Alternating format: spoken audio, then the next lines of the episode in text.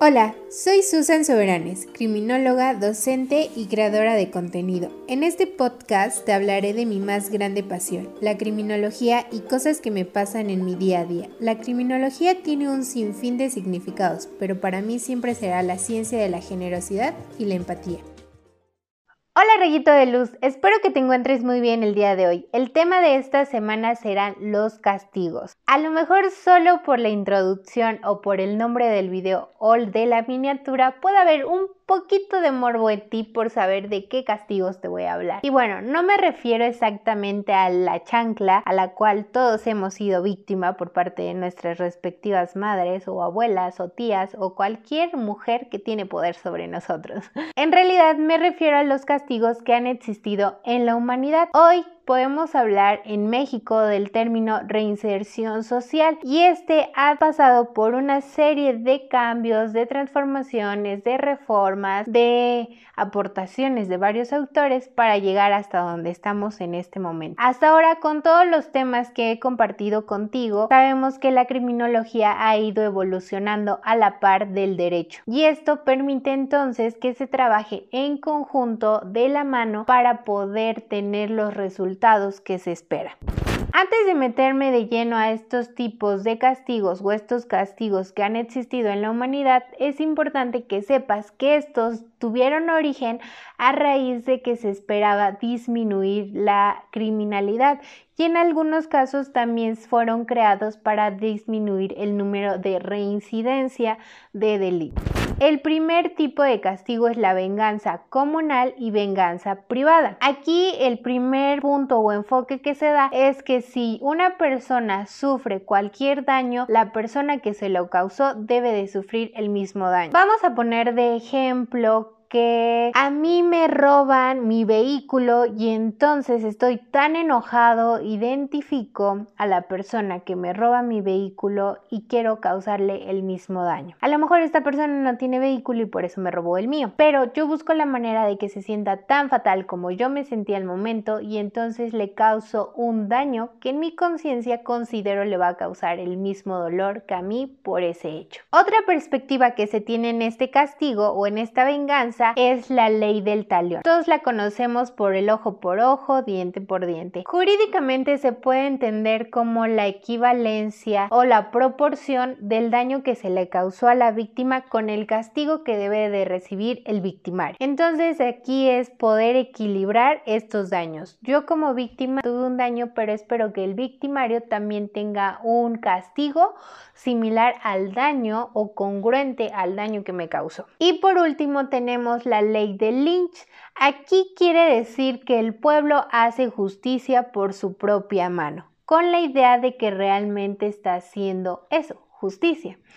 Este autor refiere que a través del linchamiento se puede comprobar cómo una comunidad, una población hace justicia. Y para no ir tan lejos, en Ajalpan, si no me equivoco, hubo un linchamiento a dos encuestadores en donde pues estaban haciendo su trabajo y esta comunidad los confundió con secuestradores. Cansados de la inseguridad, los lincharon e incluso los quemaron porque en su conciencia creían que estaban haciendo justicia sin saber qué estaban haciendo. Y bueno, sabemos ya que ahí se estaban violentando los derechos de estas personas y pues lejos de hacer lo correcto terminó siendo una barbarie. 2. Expiación o satisfacción. Este tiene origen eh, judío-cristiano y nace con la finalidad de conseguir el perdón divino, pero este ya ha sido superado ya que no tiene ninguna equivalencia con el daño que se le causó a la víctima. Esto quiere decir, no porque en tu conciencia ya te haya perdonado una divinidad significa que ya reparaste el daño que me causaste a mí como víctima y por ende ese término o ese castigo es totalmente superado.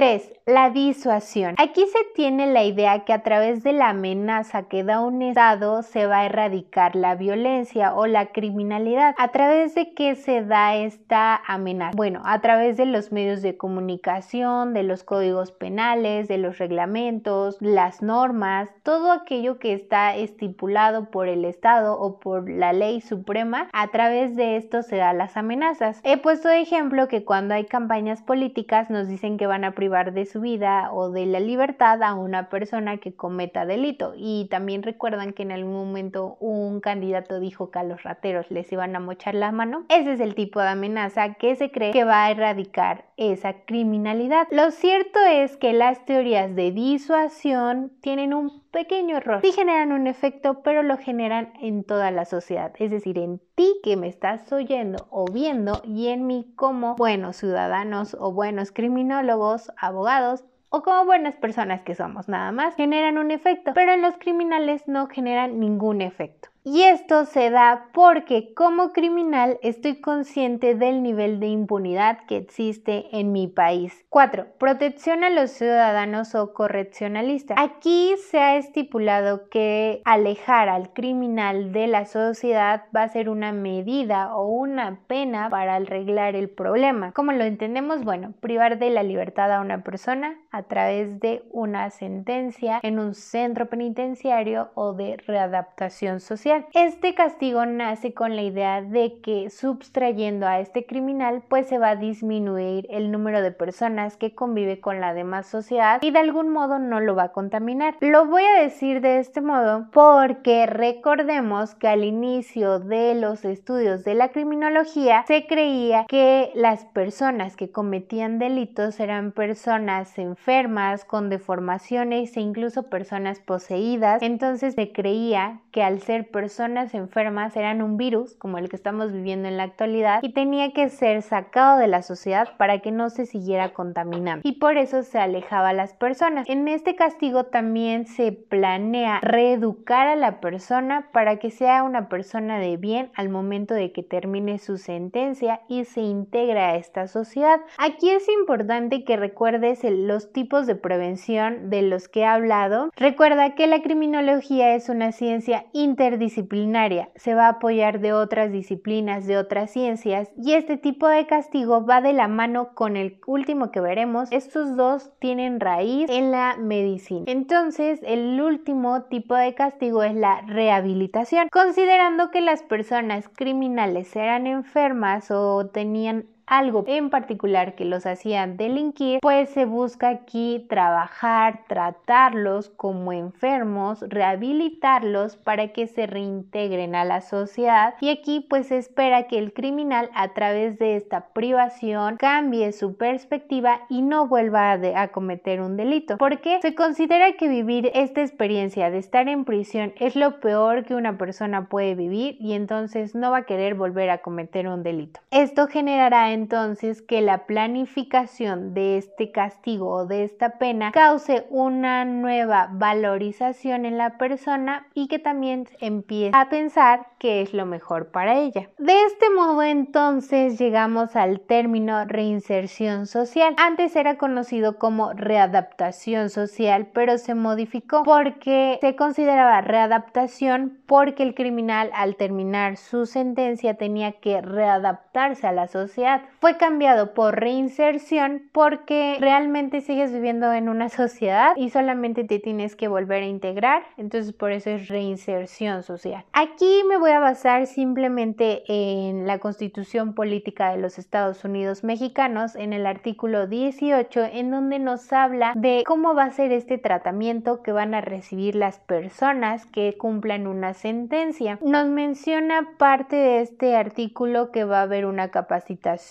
para que puedan trabajar, van a tener derecho a, la educación, a la medicina, es decir, a la atención médica y también van a tener esta oportunidad de hacer deporte. Esto nos ha permitido poder conocer los alcances o limitaciones que tiene el derecho, la criminología para lograr que las personas realmente generen un cambio después de delinquir. Obviamente esto tiene que ser trabajado durante toda su sentencia para que se vean los resultados. Y como punto muy importante, el año pasado, el 2020, se lanzó el programa postpenal. Antes el tratamiento solamente se daba en el momento de la sentencia, es decir, en el periodo que la persona estaba privada de su libertad. Ahora se va a empezar a trabajar una vez que sale de prisión. Y eso es algo muy importante porque va a favorecer esta reinserción social y por ende va a haber menos índice de reincidencia. Hay que tiempo al tiempo para ver cómo funciona este nuevo programa que la verdad le tengo mucha fe y pues nada pues falta ver cómo funciona, cómo lo trabaja el gobierno, cómo lo trabajan las instituciones no gubernamentales e incluso las asociaciones civiles. Y creo que esto sería todo respecto a este tema de los tipos de castigo que han existido durante la humanidad. Si llegaste hasta aquí, recuerda que soy Susan Soberanes, criminóloga por pasión, youtuber por afición. No olvides seguirme en mis redes sociales y por supuesto aquí en Spotify. Nos vemos en el siguiente episodio. Rayito de luz.